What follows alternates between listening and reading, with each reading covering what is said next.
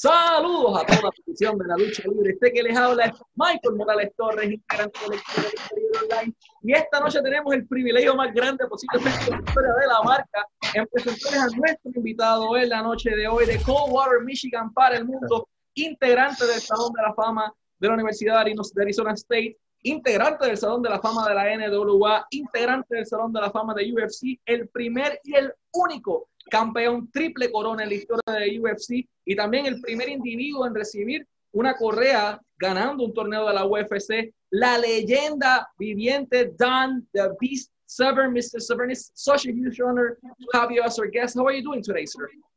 I'm doing fantastic. So will you be doing like bilingual here and now? You're going to be uh, uh, speaking to me in English, then then translate back over to your audience. No, it's, this is going to have closed captions once Jacobo, which is our editor, edited and put the closed caption. But I'd rather do the introduction in Spanish, so all our Spanish-speaking fans are conscious of what we're saying. Okie dokie. Even better, sir. Thank you so much for your time. Uh, we wanted to start the interview asking you, how did this passion for combat sport started?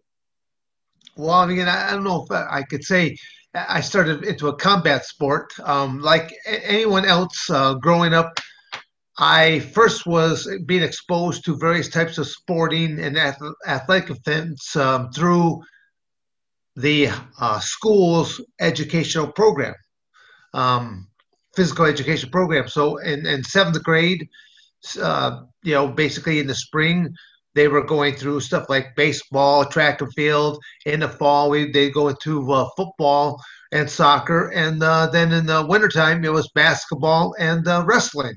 And so in seventh grade, I kind of got exposed to the, the wrestling, and uh, our school actually had a wrestling team. On top of that, I kind of I enjoyed it, so I basically um, went out for the team. So I tell people, 1969, seventh grade, that's when I started my very first exposure to it, and it wasn't until maybe my high school year in uh, high, uh, I should say my freshman year in high school that I took probably the next real uh, step, and that was by reading some materials onto it and setting my very first goal ever.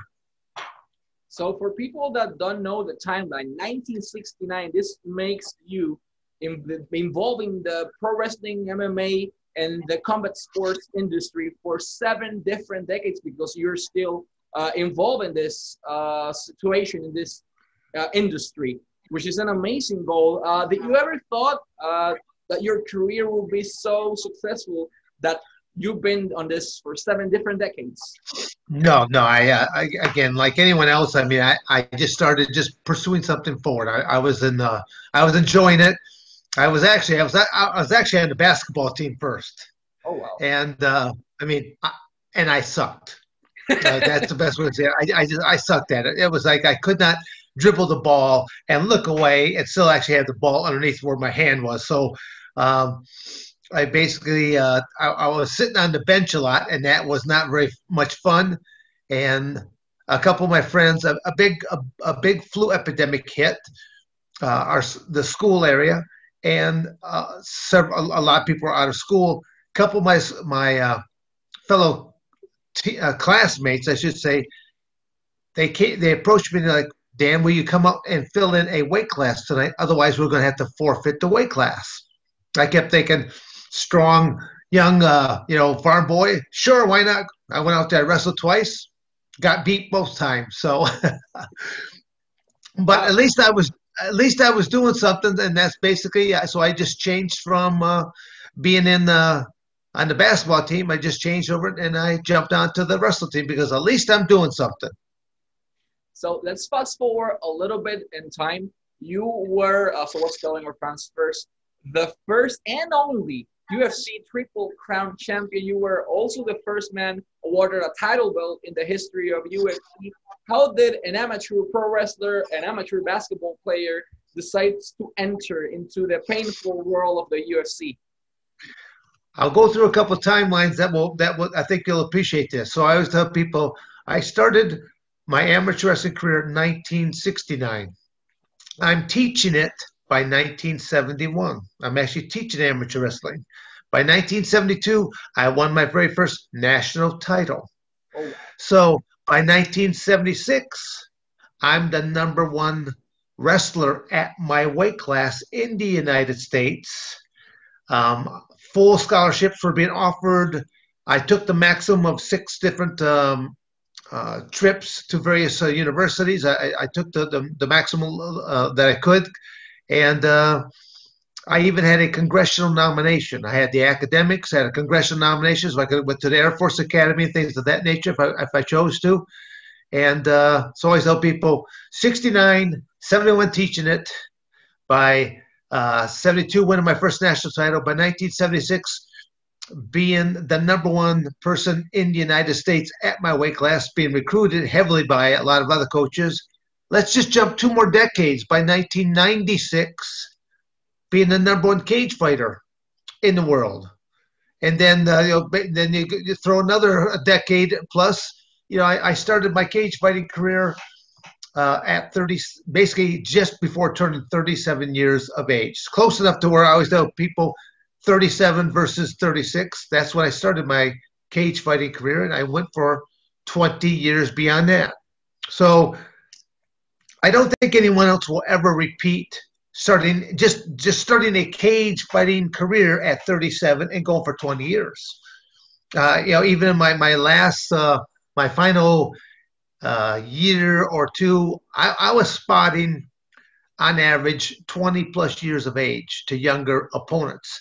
But when I started hitting the 30 plus year category, I started realizing, you know, I better find a way to exit the sport because otherwise one of these young bucks is going to wreck me into retirement. And I I expect to be walking this planet for many, many many years to come, and I want to do it in as healthy of a body as I possibly can.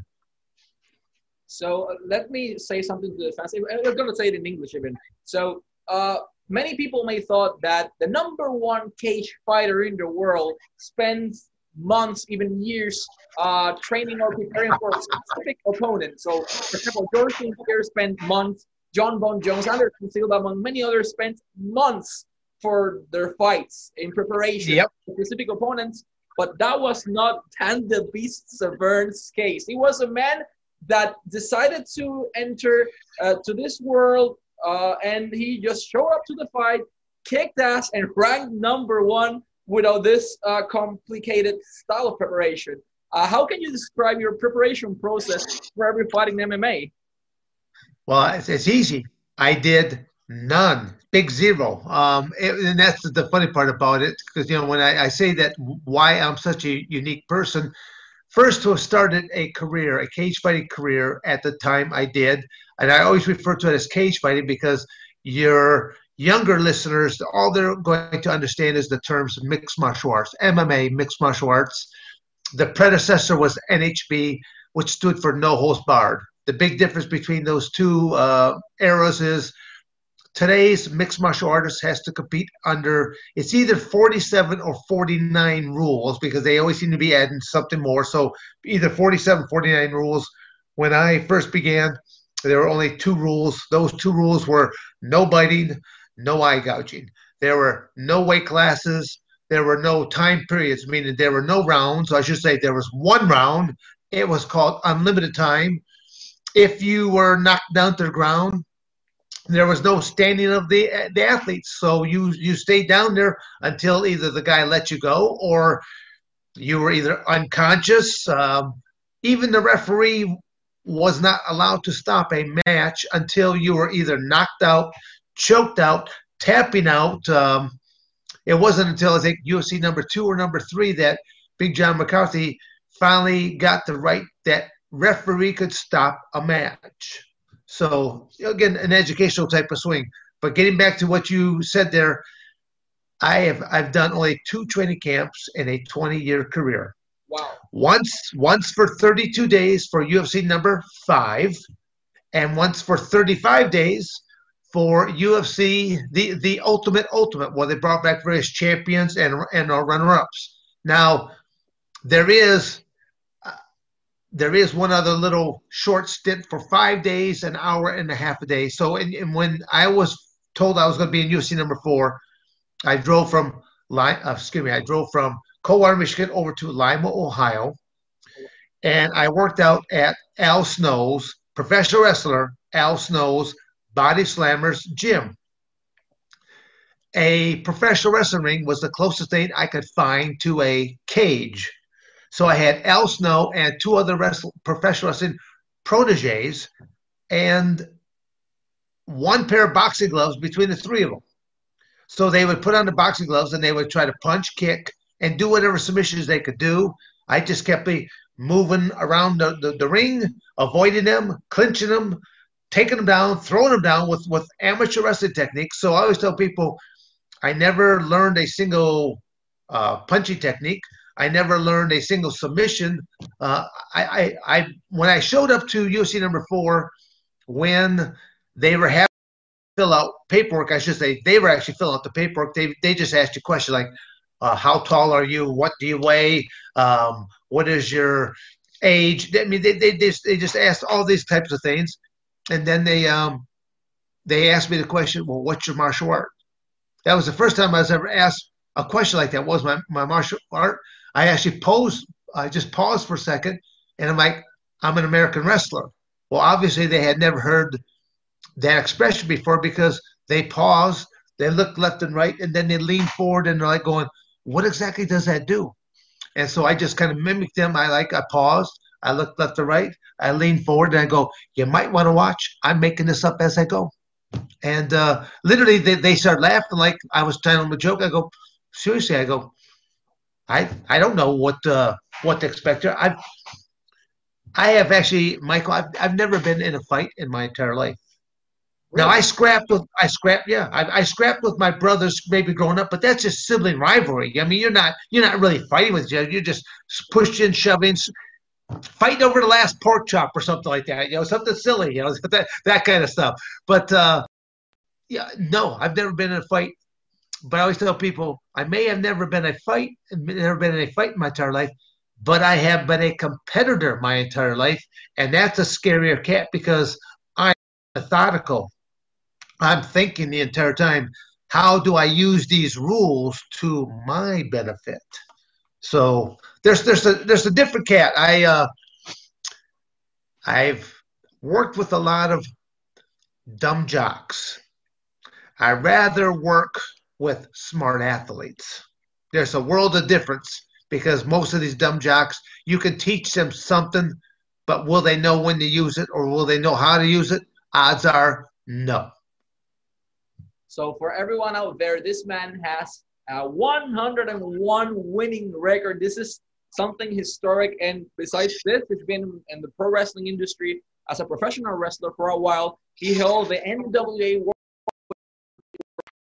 straight years, four consecutive years when that title was the title. So uh, a few after that, you, while being the NWA uh, World Heavyweight Championship uh, champion, you worked for Vincent's, uh, Vincent Kennedy McMahon's company, WWF, at that point. Uh, what was your experience while working with Vince, and how was the creative process back then? Because right now, it is almost impossible to get a meeting with Vince, but in the 90s things were really different how can you describe your experience uh, backstage uh, in wwe well i mean uh, being involved again give some people some timetables on this. Um, i started my professional wrestling career as of the 1992 olympics. A lot of people don't realize i went from being an amateur wrestler first then to becoming a professional wrestler and then by 1994 i jumped into the ultimate fighting championships. A lot of people because they saw me go from the UFC to the WWF, they they thought I was a sellout because I went from doing you know the real deal, the UFC, to now doing professional wrestling. I go, well then, I go, you're wrong. I go, if anyone should be mad at Dan Severn, it should be the people in the cage fighting world selling out and going into, I, I should say, the, uh, uh, going from professional wrestling and selling out and going into the cage fighting world because I, I was approached into like the, the mid 80s by uh, a number of independent professional wrestling companies. But had I turned pro at that time, I would have lost my amateur wrestling status and I could no longer represent the United States in any of the Pan American Championships or the Olympic Games. And my amateur wrestling career meant too much to me. But as of the 1992 Olympics, a new rule came down that allowed athletes to be both amateur and professional simultaneously, as long as you weren't involved in um, a high school athletic program or a collegiate athletic program. Um, you would still be governed by NCAA rules or the high school athletic association rules. So that in, in 92, you saw like in basketball, in America's Olympic team, you saw the dream team and stuff like that. You saw a lot of pros on uh, the team at that point in time. So I turned pro at that point, so now I can have my cake and eat it too. I could be a professional wrestler, and I could still, even now, if I want to, try to make an Olympic team. I could do that, but my time has kind of come and gone for some of those aspects there. So um, I th- I'm trying to think. What, what was your, your question again? Because I think I deviated off a little bit there on you, Michael. What was your experience oh. working with WWE, and how was the creative process back then? Yeah. I mean, literally, I was used very, very well in the beginning. I was used very strong because most of my matches were just short, wrecking people, and, and that was it. Um, and then all of a sudden, I'm not certain what exactly. I, am not certain what exactly happened. I, I, I don't know if um, if maybe they, being the company, realize they don't have any control mechanisms over me um, I mean, sure, there's a creative team and stuff like that, but I, I had a very unique contract. The, the uniqueness is the fact that I was not, um, I had no limitations. I, I, I wasn't solely working for the WWF, Vince McMahon's company. I could work for, I, I was non exclusive. That's the word I was looking for, non exclusive. I could work for the NWA uh, at, at, the same time. So I, I, I, could work for the NWA. If WCW had approached me, and they did at the time, they approached me. But you know, I I'm smart enough to know that you don't, you don't to bite the hand that's feeding you. So if I'm working for the WWF, they might get a little bit mad if I'm working for WCW. But uh, you know, I had I had no restrictions, so I could work for anybody I wanted to, and and and I was uh, just filling my weekends in. It's uh, something where I have lived, this is my, my, my, planner. I have lived out of a planner since my junior year in high school. Wow. Because I've had such an extensive amateur wrestling career to where, you know, when when uh, when high school would be when when you when you graduate, uh, not just graduate, but when school would let out for the summer, that's when my spring and summer um, career would, would begin. I, I, I did three sports in high school. I was a football player, I was a wrestler, and I did track and field.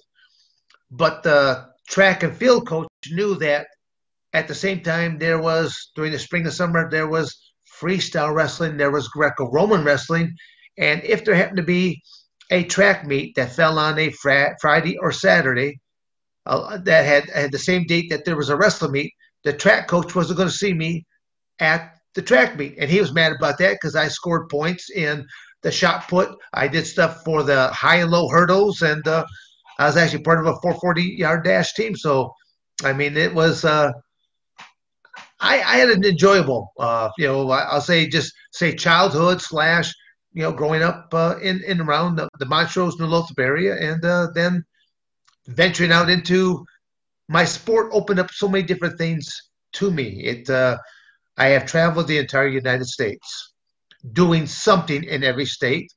let's face it, two of the hardest states to get to is uh, uh, Alaska and Hawaii, and I've been, I've been to them uh, four or five different times, and uh, I've, I've, even been to the uh, Puerto Rico and to, to Guam. So I've made it to even a few other destinations.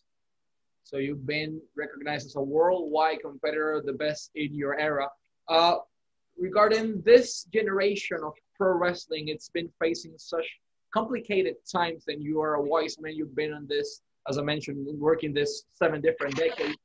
Uh, in your opinion, what does the promoters, but specifically today's wrestlers, need to do in order to uh, improve the product, give more credibility to their work, and attract a bigger fan base? Oh,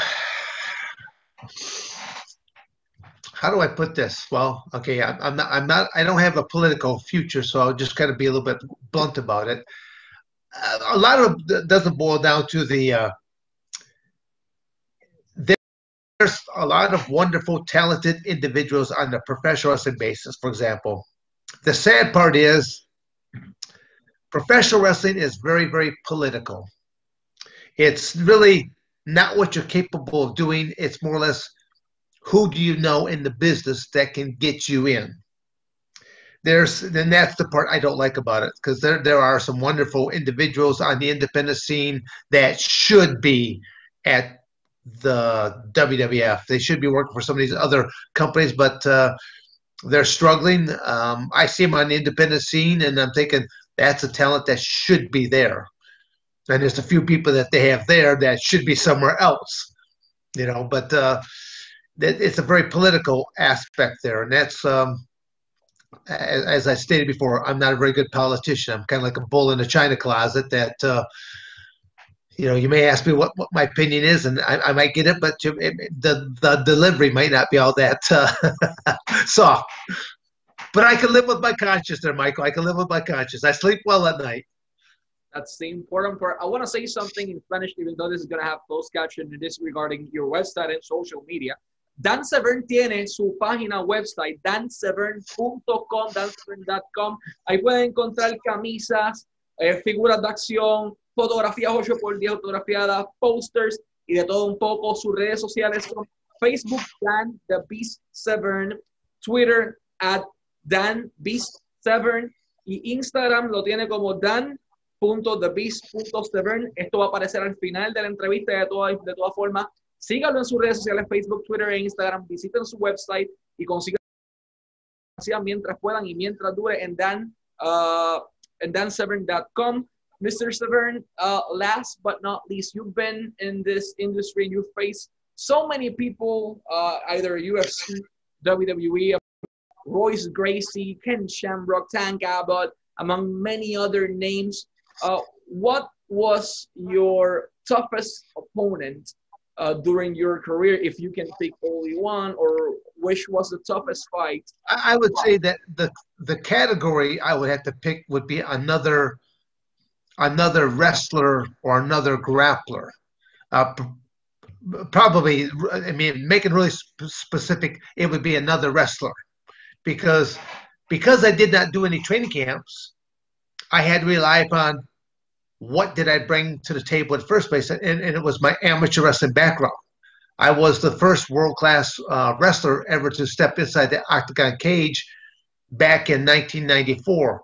Fast forward to today, and you can look at the top. Uh, we look at the top 10 men per weight class, and you look at who is at the, at the cream of the crop or, or, or the top people. Usually, the, the top couple, people are wrestlers. You you might uh, find a, a jujitsu guy in there, but very rarely will you find a striker. A striker has one chance to take you out, but the moment that that distance has been closed, the moment that you get into that clinch, jam them up against the cage wall, or get that takedown, you have neutralized 90 plus percent of that striker's capability. That's that. I mean, that was I always tell people. I could easily give what Dan Severn's game plan when I walked out there. To go when, when I walked in the octagon cage, I will stay just outside of your range. I will bait you to throw something, whether it's a kick, punch, knee, elbow, something, knowing that I understand how you're trained. You're going to throw it out and then you're going to recoil it back. As you recoil it back, I'm going to move right in and I'm going to clinch you, take you down, or jam you up, that, at, up against that cage wall. And I'm going to simply say, hello and welcome to my world. You shall never see the light of day again because I know if I do cut you loose, you're going to punch me, hit me. I don't want to get punched. It's uh, it's one of those sports where it is better to do unto others before they do unto you. And I have a big heart. I'm a giver. where, do uh, athletes, wrestlers, combat sports athletes uh, can enter to Dan Severn's world? You mentioned you have a training facility, a huge yes. training facility. I'm in Orlando Colon Epico and uh, trained with you at one point. Uh, where can they find you? Yeah, I mean, well, again, going to just uh, my website at dansevern.com is on there uh, as a way to contact. You know, my training facility is located in Coldwater, Michigan. I, I bought this property uh, way before ever being involved in anything else. Uh, my first love was still teaching amateur wrestling. Uh, a, lot, a, lot, of people may not under, know the fact that uh, you know I I went to, to college. Uh, wrestling paid for my uh, my way to go to college on full athletic scholarships. Again, as I said earlier, traveling all around the United States, traveling to basically every country that has ever had a wrestling program, and some countries that don't even exist anymore, like being being in East Germany when there was an East Germany, to see the Berlin Wall, to see the Iron Curtain. I mean, uh, I was competing during the Cold War era. Russia's got, uh, well, it wasn't known as Russia; it was known as the USSR, and uh, they've got uh, they've got the nuclear capabilities, and they're puffing out their chest at the United States, and the United States is puffing their chest right back out at them, saying, "Well, we have nuclear power here too." So, in, in a lot of ways, all during that Cold War era. Um, other ways of trying to show dominance was through athletics. But then you also seen the political aspect of, you know, boycotting Olympic Games. You know, um, I think the Russians first boycotted.